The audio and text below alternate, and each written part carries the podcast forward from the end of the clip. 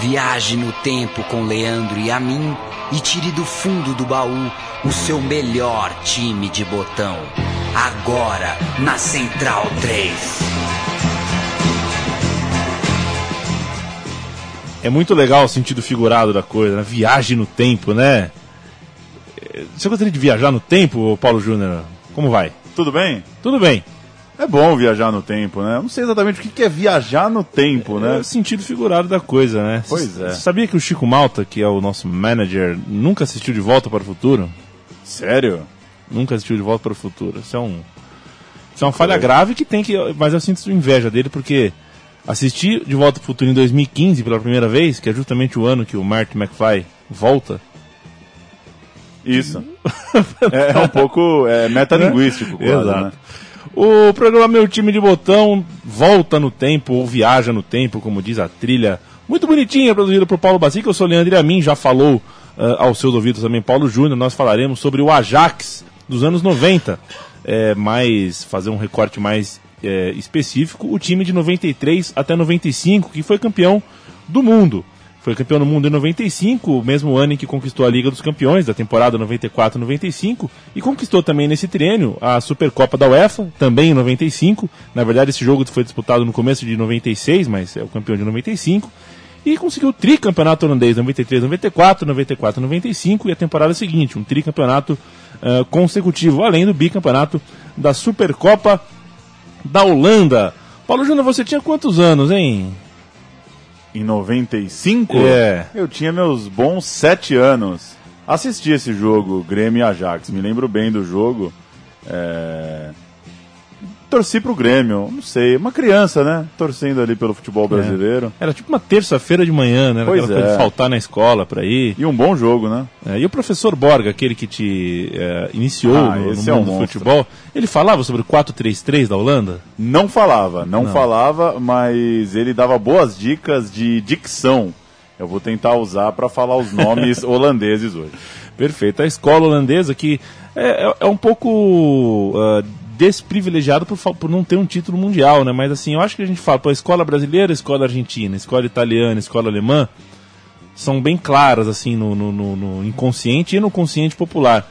A escola holandesa é uma espécie de quinta via, né? Porque desde sempre esse 4-3-3, depois que a fase do Johan Cruyff, é, é, é, esse investimento na parte tática ofensiva ganhou ainda mais, mais força. Enfim, muito respeito pelo futebol holandês, apesar de não ter um título. E eu falei de Cruyff, estou falando de 20 anos antes dessa equipe vencedora do Ajax da década de 90.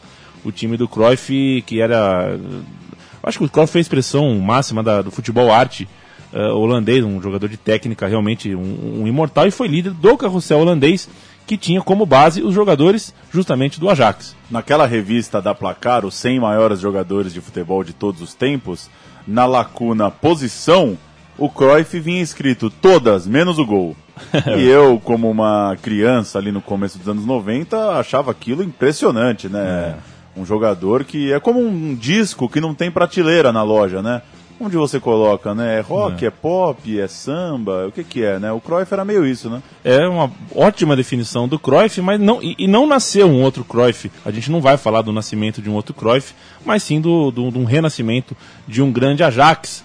É, o Cruyff jogou na equipe até o fim dos anos 70. E os anos 90 marcaram demais a história da equipe vermelha e branca da capital, que além dos títulos que conseguiu, também construiu a Amsterdã Arena, né? No, no, no meio da década de 90. Eu tava falando agora mesmo com o Matias, fora do estúdio, né, Paulão? quando nasceu aquele estádio do Ajax grandalhão, no lugar de um estádio que era meio, né, caidão, é, eu era uma criança e ficava com os olhos brilhando. Nossa, aquela arena bonita. Como muda o tempo, Como, né? né? que loucura, né? Como, como são as Eu tô coisas? esperando, parece que em 2045 vão derrubar o Maracanã e fazer um estádio para 300 mil pessoas. Inspirado no novo Wembley para 420 mil que Londres vai erguer em 2035. A reviravolta, né? Um dia, talvez, não, se a gente não viver para ver, que nossos netos vivam para ver, façamos nossos netos, né, Paulo Júnior? Começa por fazer filho, né? Tá na hora, né? Tá na eu, hora. eu não sei se eu tô nessa, mas uma hora vai ter que começar. Pois é, outro destaque desse time do Ajax era a velocidade dos pontas Overmars pela esquerda e o nigeriano Jorge Finidi pela direita, o famoso 4-3-3, que o Vangal técnico acabou diversificando, principalmente do ponto de vista defensivo, às vezes era um 3-4-3, enfim, a gente vai falar um pouco sobre isso mais pra frente. E o time tinha o lançamento do Patrick Kluivert, um prodígio no ataque que, que, que fez o primeiro jogo como profissional já nesse timaço do Ajax, além também de Davids, de Sidorf, do veterano Raikar, enfim. Um timaço, pratas da casa com, com direito a Van der Sar, os irmãos De Boer, né? Quem era o verdadeiro De Boer, hein, Paulão? Que loucura essa coisa de irmãos De Boer, né? É, jogaram quase que, que, enfim, na maior parte da carreira juntos, né? No Ajax, foram juntos pro Barcelona. É, o Frank De Boer, um monstro como zagueiro, né? É, pra, lembro que era comum aquelas coi aquela coisa de seleção mundial, o Frank De Boer sempre tá num time ideal ali dos anos 90. O Ronald um pouco menos de grife, né? Um pouco menos de, de status de craque, digamos. Mas É. foi um grande também, não fosse, não jogaria as Copas que jogou nesse timaço. É, legal que na minha memória, um dos dois perdeu o pênalti em 98 contra o Brasil, mas pra eternamente ficaram os dois. Esse é o mal do gêmeo, né? Pois é, Se um foi o dia- Ronald, né? Acho que foi, eu não sei. Se um gêmeo deve na, na, na- na padaria, os dois devem, né? Deve ser um inferno você ter, ter Deve ser irmão uma gêmeo. loucura. Aproveitar e mandar um abraço para nossos amigos irmãos gêmeos, Exato. Luciano e Murilo, que aniversariam nesse próximo dia 2 de abril. E uma loucura, viu? Um não dá parabéns pro outro. É um. Eu queria saber se Frank e Ronald trocam abraços de parabéns. O time do Ajax tinha outro ponto in- interessante para a gente começar a desenhar a, a equipe no, no, no estrelão, que é o fato de tantos títulos e um time tão de tanta qualidade só tinham três jogadores estrangeiros: o Jorge Finidi, o Canu, os dois da Nigéria, e o Litmanen, finlandês, que Paulo Júnior adorava. Vou passar rapidinho o time base aqui: Van der Sar, Heisiger, Dani Blind, Frank de Boer, Bogarde, Raikar, Ronald de Boer, Sidorf, Canu, Finidi, Davids, Litmanen, Overmars e Kluivert. Esses jogadores, eu creio que eu tenho falado 15, 16 jogadores, fizeram parte do time titular regular desse triênio, comandado pelo técnico Vangal, que chegou em 1991 ao clube e ele já era exatamente como a gente conhece hoje, muito inventivo e brilhante até no plano tático, mas tinha um péssimo trato pessoal, era um cara de relacionamento muito difícil. É, como na Holanda já era, a gente já falou que o 4-3-3 era praticamente uma obrigação, ele manteve a obrigação, mas fez um pouco mais. O Bigla de la Rente devia fazer um tratado, um textão sobre Van Gaal em breve. Vou cobrá-lo sobre isso.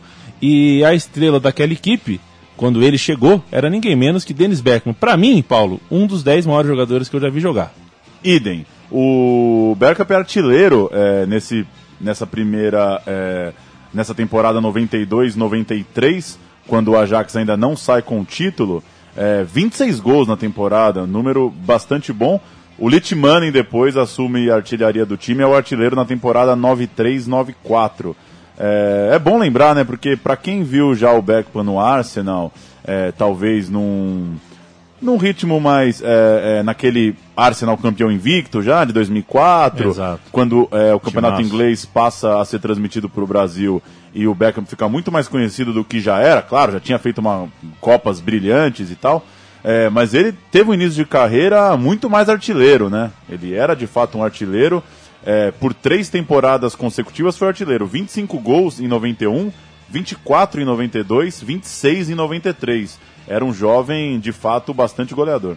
um monstro, Dennis Bergkamp, e o cheirinho de que vinha coisa boa no futuro do Ajax aconteceu logo na temporada é, de, de estreia de Vangal, o título da Copa da UEFA de 92, que foi é, disputada contra o Torino em ida e volta, e após um 2 a 2 na Itália e um 0 a 0 em Amsterdã, a taça ficou com o Ajax. A gente vai ouvir a narração de um gol de cada um, um gol do Ajax e um gol da, do Torino, marcado por ninguém menos que ele, Casagrande. Vamos ouvir.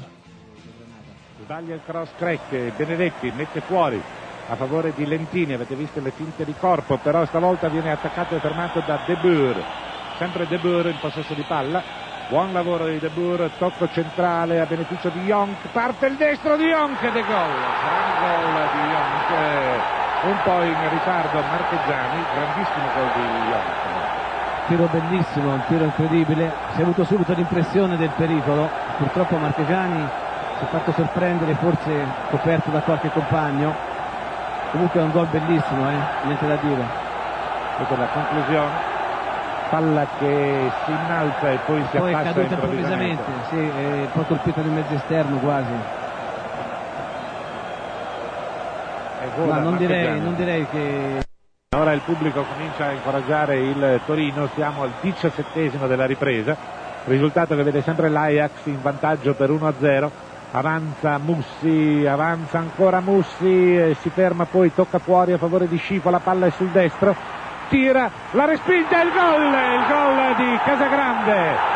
Toro che pareggia con Casagrande, tiro di Scifo, insidiosissimo, Benzo non trattiene, gol di Casagrande, 1-1. Eu fiz questão, o Paulo Júnior, de colocar é, os as narrações em italiano. Não é, de- não é fácil procurar coisa em holandês, porque, né? Pois O idioma, assim, Acho que já está explicado já, só pelo seu tom de voz.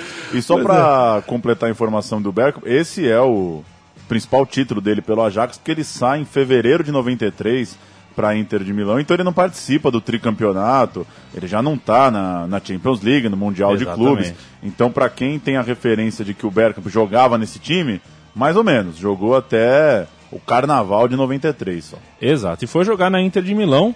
E eu, uma- a- a- ainda uma criança nessa época, que já gostava da Inter de Milão eh, por causa dos jogadores alemães que compuseram minha infância, o Klinsmann principalmente, vibrava com o Bergkamp, adorava a Inter de Milão, por causa, inclusive, do Bergkamp. A nova temporada colocava o Ajax como uma potência e realmente um candidato ao título. O Van Gaal teve a coragem e a sabedoria de substituir o Bergkamp pelo Kluivert, um garoto da base que talvez muitos técnicos preferissem não colocar. O centroavante eh, não jogou de titular sempre, mas era presença constante e sempre correspondeu. Davids e Sidorf vieram na mesma investida à categoria de base, ganharam espaço no time de cima, esses até com mais regularidade. E o Raikar, que já era mais do que uma estrela, né, era um, um ídolo em, em todo o país, em toda a Holanda, voltou eh, do Milan, ele jogava eh, no futebol italiano e voltou, foi a carreira inteira volante, mas chegou no, no Ajax para jogar também como zagueiro. Outra contratação para a temporada foi Litmanen, comprado para vestir a camisa 10 e reger o meio-campo do time holandês. É o maior jogador do futebol finlandês, você que sabe tudo de Finlândia, Paulo. Pois é, eu que- Maior atleta, vai, digamos assim. devo saber uns 4, 5 finlandeses ilustres, é o maior deles. E no campeonato de 93-94, o Ajax é campeão com 54 pontos contra 51 do Feyenoord. São 26 vitórias, 2 empates e 6 derrotas. E o Feyenoord, vice-campeão, vence só 19, empata muito, empata 13, perde só duas, por isso perde o título por 3 pontos. O Ajax, então, campeão com 26 vitórias em 34 jogos. Nós vamos dar uma pausadinha para comemorar esse título holandês, o título que é, Litmanen é, é, comandou com seus 26 gols. Vamos ouvir, curiosidade, vai, não vamos ouvir inteiro porque é longo e não é exatamente um hino tão bacana, mas vamos ouvir o hino do Ajax. Hino. E, e por que, que hino de time europeu não é igual ao nosso? Falta um Lamartine? Falta um, falta um Lamartine ali na periferia né? de Amsterdã, tocando um cavaquinho, viu? Alguma coisa falta. Pois é, vamos ouvir.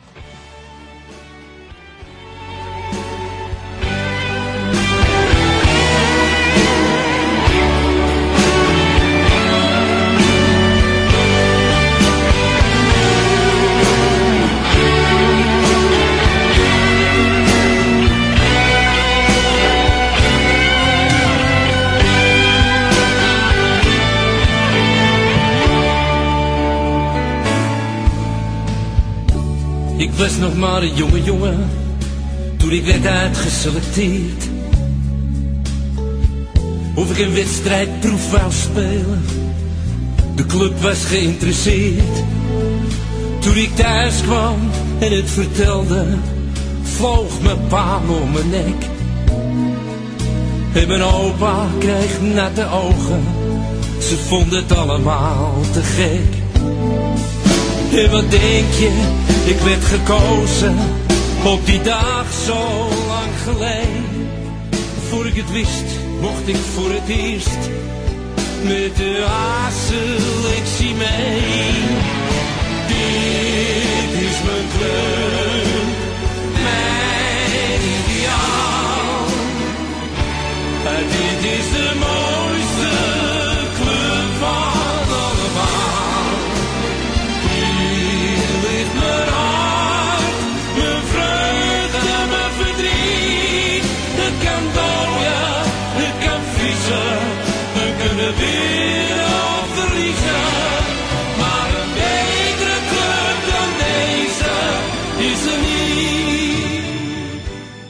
isso aí, gente. Você imagina, campeão no último minuto, a festa no estádio, começa a tocar o hino do Ajax, um hino animadíssimo, Paulo Júnior. Julio Iglesias, né? Ou, sei lá, é, é, Andrea Bocelli. Importaram É. algum estilo aí. Que coisa, foi um hino realmente, não é o hino, a gente tem que ser sincero, que não é o hino mais bonito que eu já ouvi na vida, embora for, embora tenha sido um dos grandes times que eu já vi na vida. 1994, 1995, temporada nova e a temporada perfeita na vida do Ajax. Logo no primeiro jogo, goleada sobre o Feyenoord, conquista da Supercopa da Holanda. A goleada foi por 3 a 0. É, e na Holanda, né, Paulo, não deu nem graça. Dos 34 jogos que se faz, você tem a numeralha aí? 27 vitórias, 7 empates, 106 gols é, marcados, só 28 sofridos, 78 de saldo. É, é surpreendente mesmo. E a concorrência até que não foi tão mal, não, porque é, foi mal em pontos, né? Quase impossível alguém conseguir 27 vitórias num torneio de 34 jogos, mas em termos de defesa, o Roda, que foi vice-campeão, também sofreu só 28 gols, teve dividiu a melhor defesa com o campeão Ajax. É, e o PSV marcou 85 gols, que também não é pouca coisa, tanto que o Ronaldo acabou artilheiro do campeonato com 30 gols. É, se os times não conseguiram alcançar na pontuação, pelo menos o ataque do PSV e a defesa do Roda eram tinham números de, de um time para brigar pelo título. Não deu porque o Ajax apelou, né? 27 vitórias, 7 empates, nenhuma derrota, campeão invicto na Holanda. É verdade, né? Tinha o Ronaldo, né? 30 gols, que loucura. Ronaldo, a média do Ronaldo no, no, no PSV é praticamente de um gol por jogo. Pois inclusive. é, sa- são 30 gols. O campeonato de 34 rodadas, não tenho aqui agora o número exato dele para ver se ele jogou todas. Mas ainda que tenha jogado todas, é uma média impressionante, né? Impressionante, como é impressionante os 106 gols marcados pelo Ajax, que inspirariam o Palmeiras no ano seguinte, em 96, Com certeza. a fazer o mesmo no Campeonato Paulista. Eu era feliz e sabia, Paulo Júnior. É, bom, Djalminha ou Litmanen? então, né? Sabe que na, na- na Finlândia tem muita, essa tinha uma comunidade no Orkut, né? É, de- Litmanen ou Djalminha finlandês. Finlandês, né? É, tinha muito disso. Que loucura. Enfim, ah, entre as partidas históricas que o Ajax conseguiu nessa campanha eh, maravilhosa no campeonato holandês, tá, estão 5 a 0 e 4 a 1 no Feyenoord, seu grande rival, 4 a 1 no PSV, 8 a 0 no Sparta e 7 a 0 no Willem II. Se, se não é assim que fala dois em holandês, vocês me desculpem, mas é Willem II, sim, correto? O cenário nacional não ofereceu grandes desafios, então a gente vai falar de que, Paulo Júnior? De Liga dos Campeões. Champions League é, em tempos bastante diferentes, né? Só quatro grupos. é, o Ajax como campeão nacional entrando já na fase de grupos, não precisando passar é, pelas eliminatórias, cai no grupo D e passa invicto. Quatro vitórias e dois empates diante de Milan, Salzburg e AEK Atenas.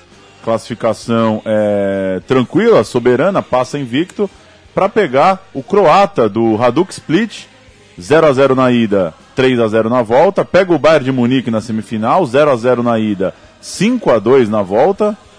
O, esse jogo com o Bayern de Munique 5x2, eu acho que foi o grande jogo Ah, é. de, de, de todo esse triênio do, do Ajax. Aliás, eu tenho certeza, foi um jogo inesquecível. Mas a gente, antes de. eh, A gente tem áudio desse jogo, inclusive, a gente tem algumas coisinhas sobre essa campanha, mas antes vamos ouvir uma gracinha aqui, uma comemoração, um áudio do vestiário do Ajax, campeão holandês. Vamos lá.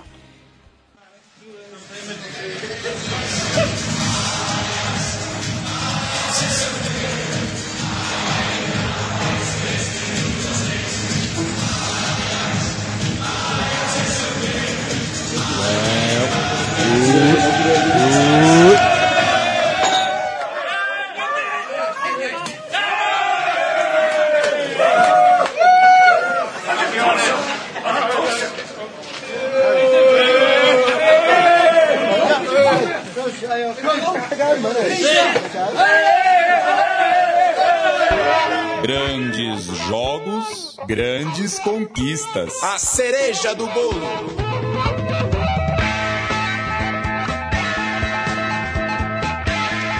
Paulo Júnior já passou aqui com a gente uh, toda a campanha de primeira fase. Você guardou os times? Guardou que tinha o Milan? Guardou que o Milan tomou duas vezes 2 a 0 Então guarde essa informação que ela vai ser importante daqui a pouco, né, Paulão? Já que foi o. O Milan volta à história. Né? O Milan é um morto uh, vivo, um morto que volta. As quartas de final contra Hajduk Split da Croácia. Confere, o jogo foi decidido na volta com 3 a 0 3 a 0 após um empate sem gols na partida de ida. Os gols foram marcados por Canu e duas vezes ele mesmo, Frank De Boer.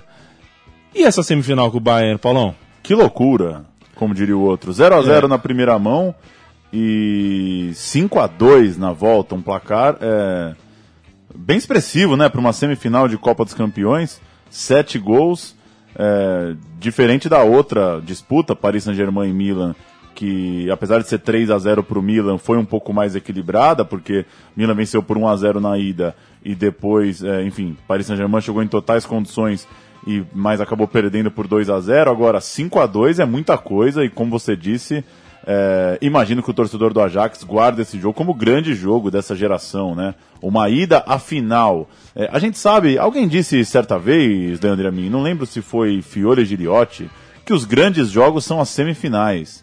É, porque uma vez que você chegou na final, já é outro clima, né? Torcida É. de final, você já tá na final da Copa dos Campeões. Tô querendo dizer que você aceita perder a final, mas a ida à final geralmente é o grande acontecimento de um campeonato, né? Ainda mais a uma final teoria. sendo, sendo em campo neutro, sendo em jogo único.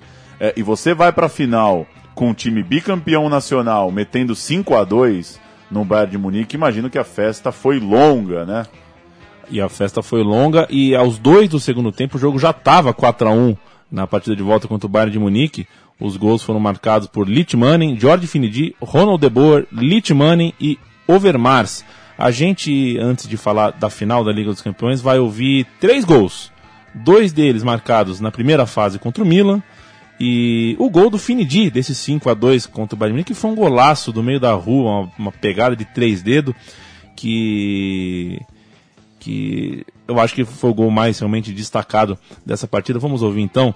Mais três gols na conta do Ajax. Kluivert. En daar is de kans. Ronald de Boer. En daar is de goal. En het is 1-0. De opening is daar. Het geduld van Ajax is beloond. En Ronald de Boer, na de goede combinatie met Patrick Kluivert, is de man die het doelpunt op zijn naam schrijft.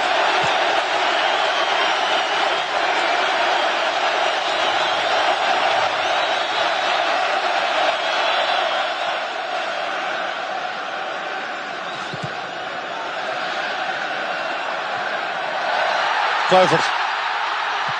En Vinicius George.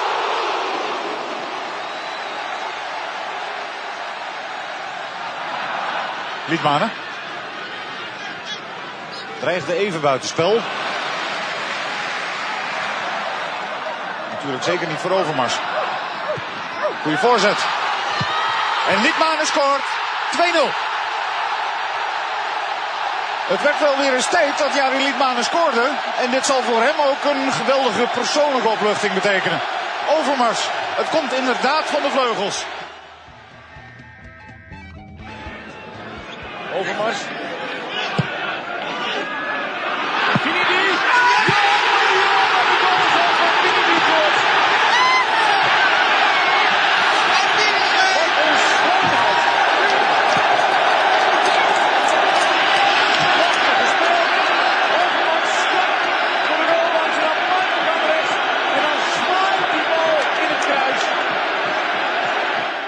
Entendeu tudo, né, Paulão?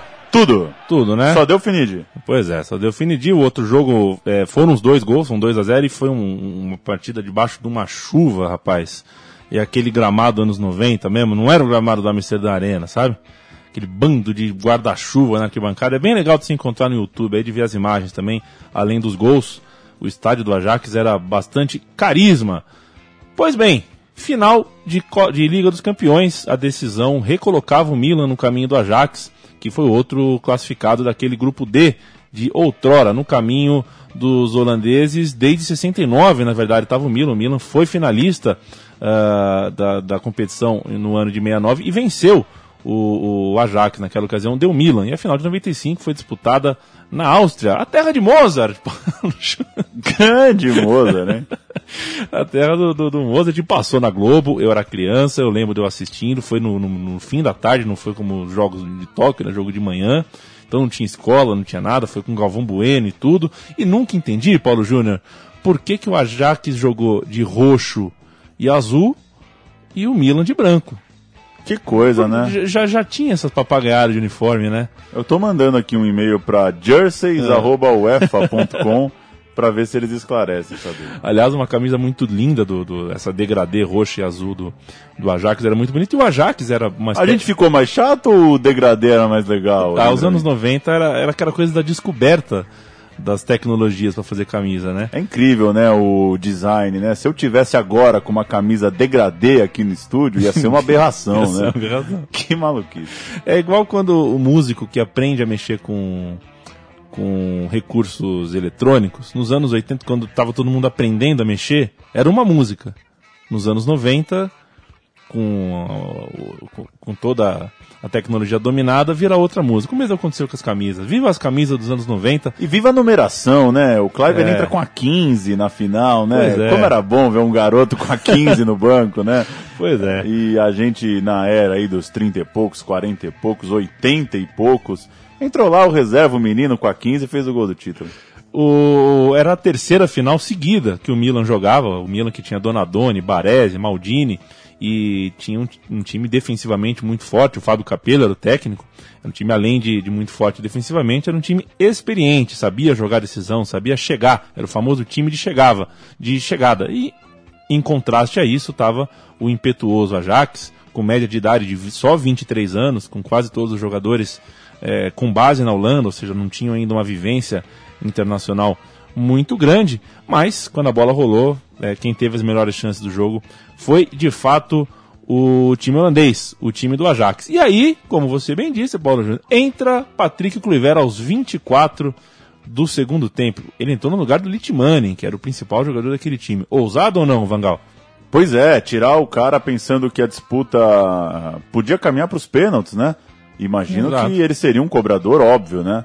Exato. É, não, não, não vou saber te dizer o, o cobrador de pênalti. Em que tem, canto que o Litmani costumava bater? Não, pois é, tem muita gente ali com o perfil de bater pênalti. Frank De Boer é. bateu pênalti é, na carreira também, né? Enfim, é, os próprios atacantes, mas tirar um cara que, que era o 10, o cérebro do time, foi uma aposta corajosa.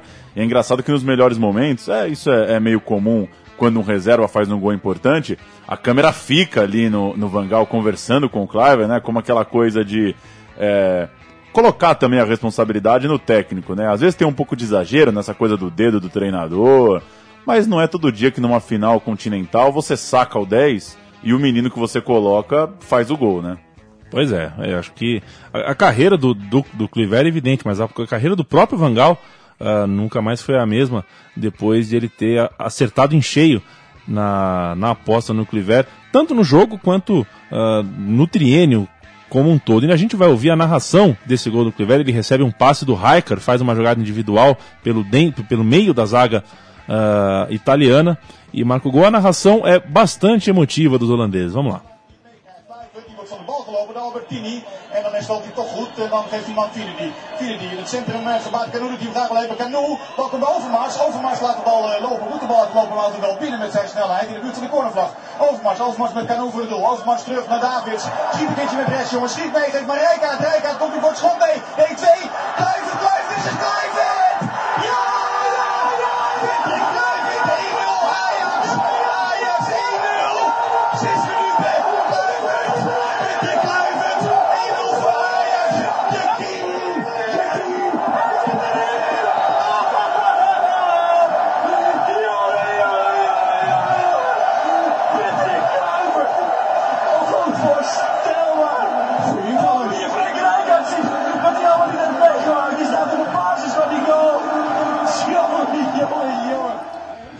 O Ajax, campeão da Liga dos Campeões, alinhou em, em Viena com Van der Sar, Heisinger, Blind, Frank de Boer e Raikar. Sidorf, depois entrou Canu, de Davids, Ronald de Boer, Finidi, Littmannen, depois Kluivert e Overmars.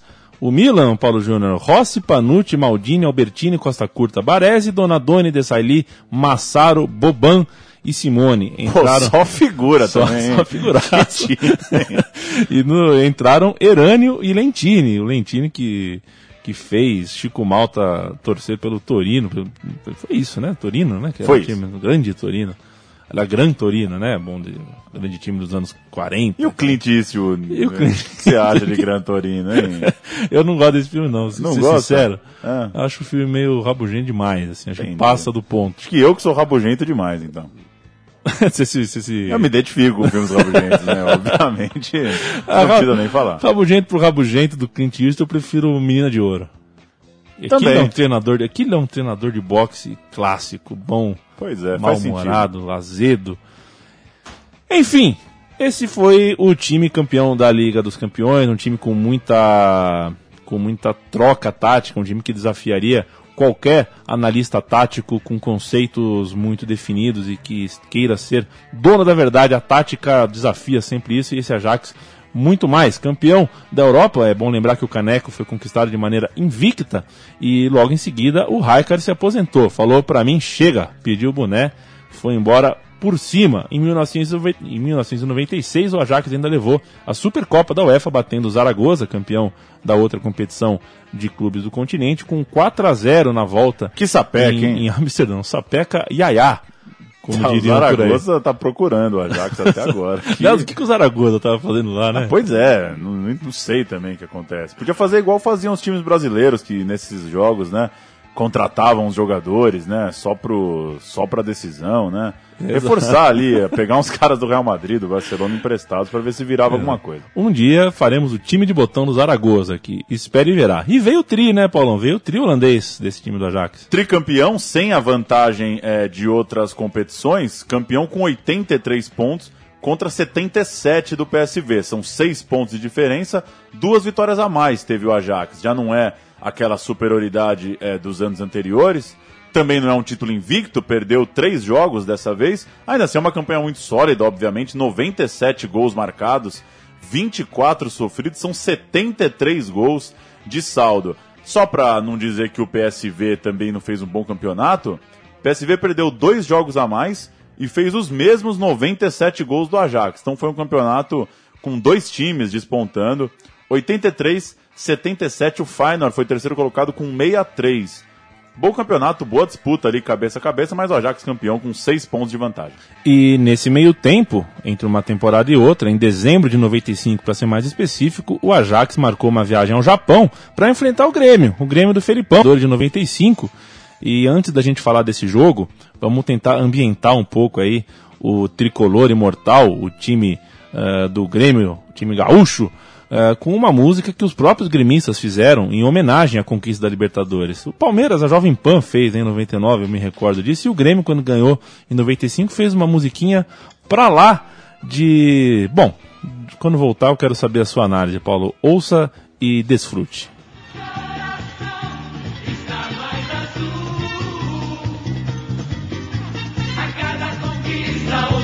Emoção nossa alma.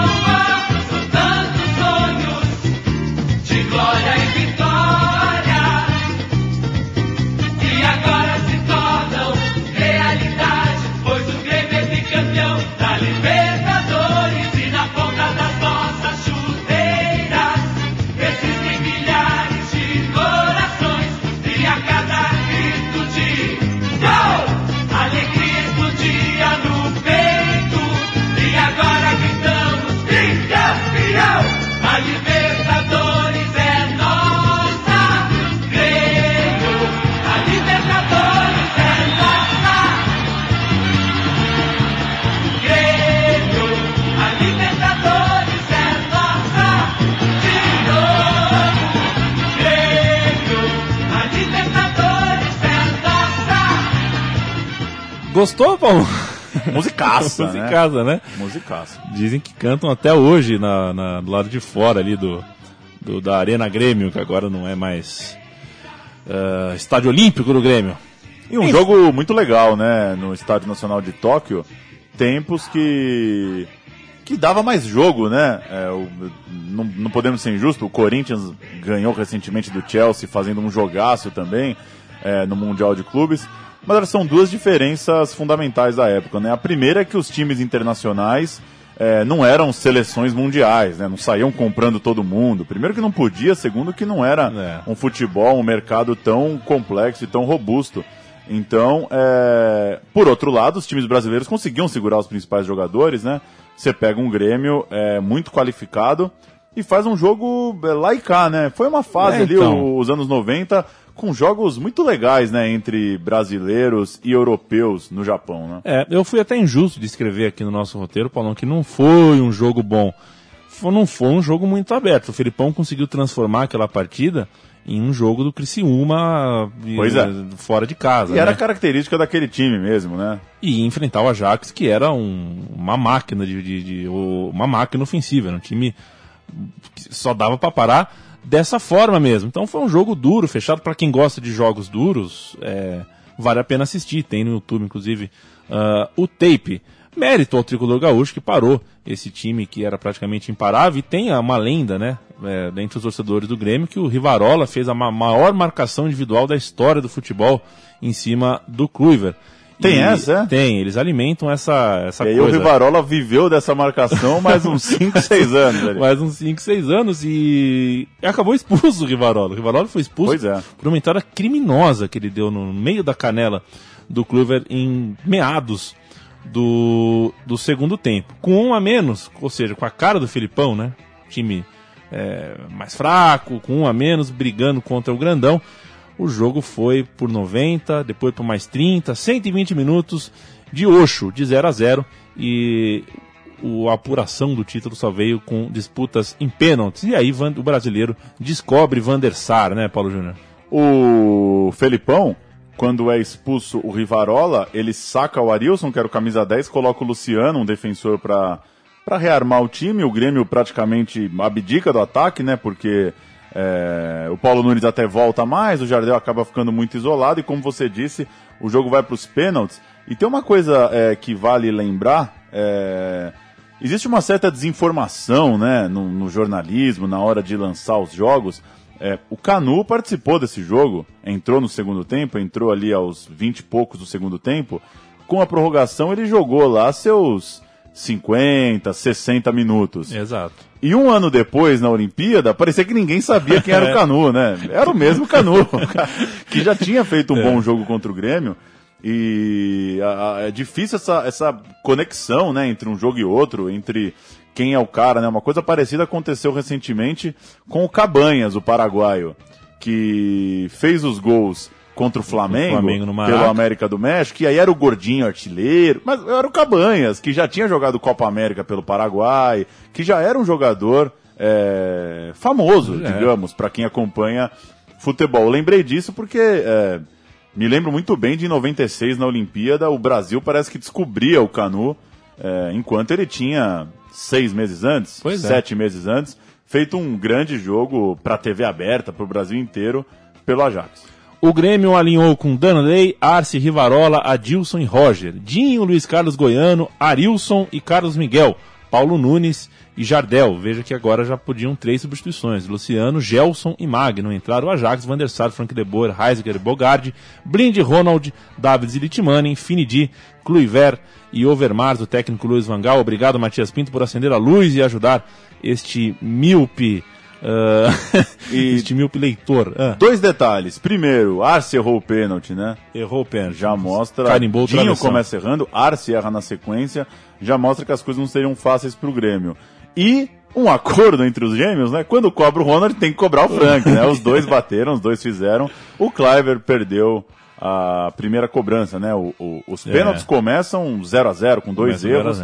E depois os, os holandeses é, se saem melhor do que os brasileiros. Vitória nos pênaltis por 4 a 3 4 a 3 Quem fez o, o, o, o último gol da disputa em pênalti foi Dani Blind, que nós falaremos sobre ele e sobre outros no nosso quadro final, que é o Botão Botão por botão.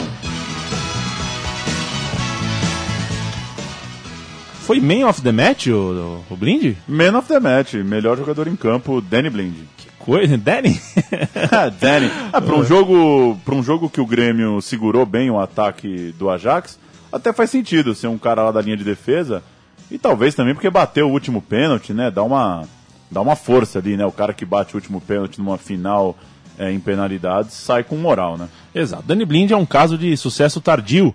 Ele jogou quase uma década no Sparta de Roterdã, um time apenas mediano, e depois foi para o Ajax, onde ficou mais 13 anos. Então, seus 23 anos de carreira foram uh, divididos em duas equipes holandesas e chegou ao clube, portanto, em 86, só saiu em 99. E ele chegou por indicação do Johan Cruyff, que era o técnico na época. Melhor indicado que isso, não tem. É, o Blind, o man of the match da decisão, era também o capitão desse time, não só nesse jogo, mas em todo é, esse período. E um líder em campo que tinha uma técnica apurada, sabia jogar como lateral, sabia jogar como volante também. E foram ao todo mais de 300 partidas com a camisa do Ajax. O interessante, né, Paulo, é que ele estava ao lado do Vangal na Copa do Mundo do ano passado, é, compondo a comissão técnica é, do, do homem que, nessa época, nos anos 90, era o seu treinador e os dois assistiam o filho do Blind. Pois é, tudo é, em família, né? Tá, tá, tudo certo, né? É, um grande jogador, sem dúvida nenhuma, o Dani Blind. O Raikar é seu, Paulo Júnior. O Raikar? Richard. Raikar ou Raikar? Tem o Haikai, né? Que é um poema chinês. O Silvio Santos é Ricard. É Ricard. Começou no Ajax na década de 80, explodiu no Milan ao lado de Van Basten e Gullit. Quando voltou, ele já era alvo de dúvidas pela idade mas acabou ainda importantíssimo para o Ajax pela experiência, pela técnica e por poder jogar em várias posições. Variou entre a zaga e a volância. Era uma peça-chave para as mudanças táticas do Vangal e é um ídolo unânime da torcida se aposentou no próprio clube antes de virar técnico. Essa coisa de ser unânime da torcida demanda uma pesquisa com 100% do, do eleitorado, né? Pois é, é andamos é. por Amsterdã por seis semanas, né? Foram seis semanas e alguns é dias. Uma amostragem de, de pelo menos 40 mil pessoas. Ninguém é. questiona Raik. Ninguém questiona Amsterdã. Outro jogador, outro botão importante desse time é Clarence Seedorf, o único a vencer três Ligas dos Campeões da UEFA por três clubes diferentes. O Sidorf começou no Ajax a trilhar o seu caminho é, de, de, futebol de muita técnica e também muita força física, é, portanto, logo no primeiro passo de sua carreira. Sidorf passou, uh, acho que do começo ao fim, né? Do, de sua passagem pelo futebol, mantendo um nível bastante alto, seja na Itália, seja na Espanha ou até mesmo no Brasil, quando comandou dentro de campo o Botafogo. É, além de tudo, um dos personagens mais carismáticos que eu conheço nesses meus tempos de futebol, nesses tempos modernos, além de dono de uma conduta esportiva elogiada por todo mundo da bola. Você não vê ninguém falar mal do Sidorf, né? Pois é, e fez um papel honesto aqui no, no Botafogo. Foi campeão estadual e jogou com dignidade, não terminou a carreira se arrastando, não. Pelo contrário, aquele brasileirão que ele fez, é, o último brasileirão que ele fez, foi com, com boas finalizações, com boa movimentação. Foi um maestro mesmo e soube envelhecer, né, o Cedar. Soube jogar como veterano. E o Finidi? Finidi George, ou George Finidi. É no, no videogame era o contrário, né? que coisa. Alto, talentoso, veloz e chato. Chato, é o chato necessário, né? Um dos atletas indispensáveis da formação do Ajax ali entre 93 e 96. Era atacante, também jogava na meia, corria muito e tinha pernas para ser ponta direita quando a bola era do seu time. Era a legião africana do Ajax, junto com o nigeriano Canu, que ainda sequer havia eliminado o Brasil nas Olimpíadas. Dois dos grandes, né, africanos na Europa dessa era pré-globalização, né? Hoje é comum ver jogadores africanos aí o tempo todo, né? Na Inglaterra, na Alemanha, o campeonato na França. francês não dá nem para tem mais é, repleto, tem, é, de... tem, mais africano que francês, parece às vezes. E eles foram talvez a vanguarda, né? Nesse caso ali, começo dos anos 90, não era todo time que tinha um grande jogador africano, o Ajax já tinha. Eu chamaria ele de o Euler, o Euler de ébano. Que tal? Que coisa, hein? Que coisa. Nunca tinha parado pra pensar que ele é um Euler. Ele é um Euler, pode ser. Jari Litmanen, por ser finlandês, a sua história acaba sendo pouco conhecida no futebol internacional, já que aparece pouco em seleção, em Copa do Mundo, né, que marca muito o nome e a cara dos jogadores, mas Litmanen era sim um craque e foi uma década como artilheiro e líder técnico de um time que era cuja torcida era acostumada a Bergkamp e Cruyff, que ratificou essa condição de craque pro, pro Litmanen, que era um jogador discreto, econômico, ele era um jogador até clássico e de alguma forma, porque não, não era um jogador muito de fazer firula, não era um jogador de muitas uh, de muitos atributos uh, plásticos, mas um jogador realmente bastante eficiente, goleador e armador ao mesmo tempo. Depois do Ajax, o Litmani defendeu Barcelona e Liverpool, voltou ao Ajax em 2002, quando saiu novamente pelo portão da frente do Amsterdã Arena, foi defender o Hansa Rostock, o Malmo e até o Fulham em 2008 mas nunca foi tão brilhante quanto nos sete anos, notadamente de 92 até 99, em que defendeu pela primeira vez o Ajax, Paulo Júnior. E segundo o Wikipedia, é o único jogador ao lado de Túlio Maravilha a atuar em quatro décadas diferentes. Fique com essa, jogou nos anos 80, jogou nos anos 90, jogou nos anos 2000 e jogou ali em 2010, 2011. Atuou em quatro décadas. Para quem segue, décadas estamos falando é, do calendário, né? Claro, não jogou por 40 anos. É que ele começa no fim dos anos 80 e ele pega ali 2011 ainda, voltando ao futebol local. E agora eu vou citar o nosso último botão, um dos mais importantes aqui, e você vai pensando o que falar sobre esse jogador. Muito forte, incrível cabeceador, excelente para fazer pivô de costas para o gol, um goleador que fazia aparecer o ofício de balançar o filó fácil, Estou falando de Patrick Kluivert, que estreou só com 18 anos e foi pouco depois o nome do gol da Liga dos Campeões, que a gente já ouviu aqui e tudo. O Vangal usou o garoto muito bem, aos poucos, nem sempre como titular absoluto, mas o menino estava sempre com moral, sempre perto de entrar em campo e sempre correspondeu. Ele saiu do Ajax em 97 e foi atuar por Milan, Barcelona, Newcastle, Valência, PSV e só não teve uma carreira ainda mais uh, gloriosa, ainda mais brilhante, porque acabou brigando muito com as lesões e tendo muitos problemas de disciplina dentro dos clubes uh, aonde tinha de se relacionar. Mas, pelo menos para mim, foi um gigante da, da, da, época dele, que também é a minha época. Você gostava do Cliver, Paulão? Bastante, muito, muito rápido, né? Muito é, rápido no pensamento, né? Muito inteligente para finalizar. Faz parte da comissão técnica da seleção holandesa que veio ao Brasil assumiu agora como uma espécie de conselheiro da seleção de Curaçao. Chegou até a ter uma notícia coisa, né? equivocada né? no último mês de março de que ele seria o técnico de Curaçao, mas não. Ele é uma espécie de mentor para tentar melhorar o futebol local. E eu lembrei de uma entrevista do Cruyff, que também gosta né, de uma polêmica, que na época que o Cliver era o atacante do time, ele disse que achava ele muito frio, muito, é, às vezes, gelado com o jogo no mau sentido, não no sentido da frieza boa. E que dizia que é, para ele o holandês precisava ter um pouco mais de Romário, um pouco mais de malícia, um pouco mais de, é, de saber enganar o zagueiro, um pouco mais de malandragem dentro da área. Não sei se eu concordo com ele, não. Acho que o, que o Kluivert tinha, assim, essa, essa ginga de atacante, essa saber é, se posicionar, confundir o defensor. Acho que foi mais corneta do Cruyff. É, discordar do Cruyff não é a coisa mais difícil no mundo, né? O Cruyff, é. o Cruyff realmente fala bastante. A grande polêmica sobre o Kluivert é se é Kluivert, se é Clever, se é Cliver, se é Kluivert. Né? Dizem que ele, inclusive, era o atacante 4 em 1, porque tinha todos os nomes possíveis e parecia muito com o ator Cuba Gooding Jr., né? Pois é, inclusive Igualzinho. há dúvidas, né? Se é. não é ele que, que faz que esse... faz o Homens de Honra, por exemplo, é impressionante, né? Esse monte é. de filme. Foi tá um aí, gigante. Tá aí. Esse, esses foram os botões gigantes do Ajax que ainda encantou muita gente. Chegou na decisão da Liga dos Campeões de 96, aí já está fora do nosso recorte, mas vale a pena como canto do cisne, né? Foi o último grande momento desse time. Chegou na final depois de passar pelo Dortmund nas quartas e pelo Panathinaikos na semi e foi derrotado em Roma pela Juventus. Também nos pênaltis, o Peruzzi brilhou naquela, naquela disputa, defendeu duas cobranças, uma delas inclusive do Davids e a taça não continuou em Amsterdã, o bi consecutivo não veio. Era o fim daqueles anos gloriosos do Ajax. As negociações uh, graçaram, né? É, foram vários jogadores realmente que debandaram. E mesmo com um estádio novo que o time inaugurou em 96, o Amsterdã Arena, uh, e as suas estrelas, né? Inclusive na Copa de 98, a base do time era esse time do Ajax.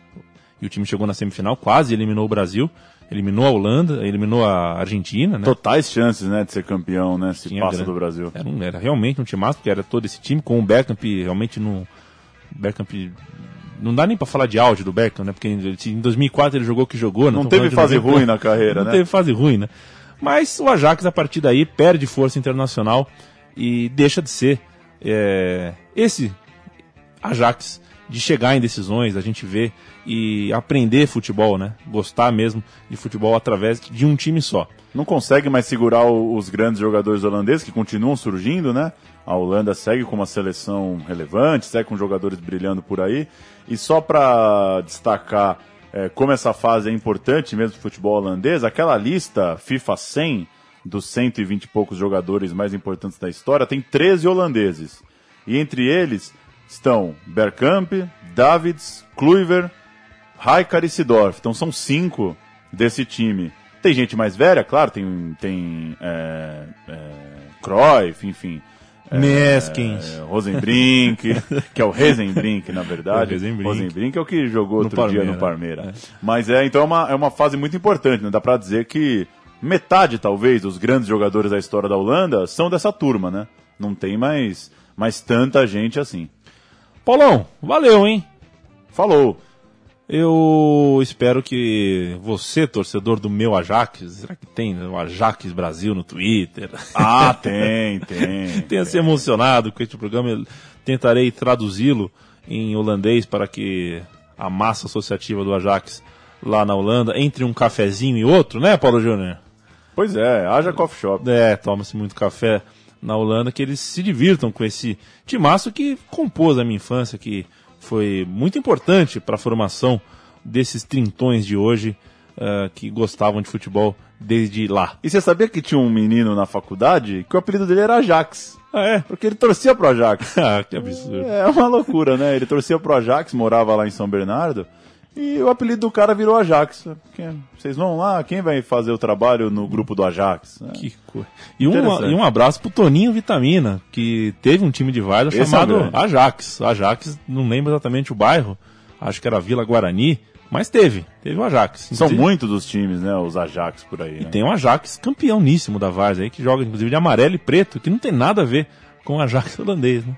Pois é, e tem quem diga, inclusive na TV aberta brasileira, Ajax. Ajax, é. Eu não sei referente a que sotaque, que é o Ajax. É, mas, enfim, enfim, às vezes na hora de improvisar sai um erro também linguístico. Né? Acontece.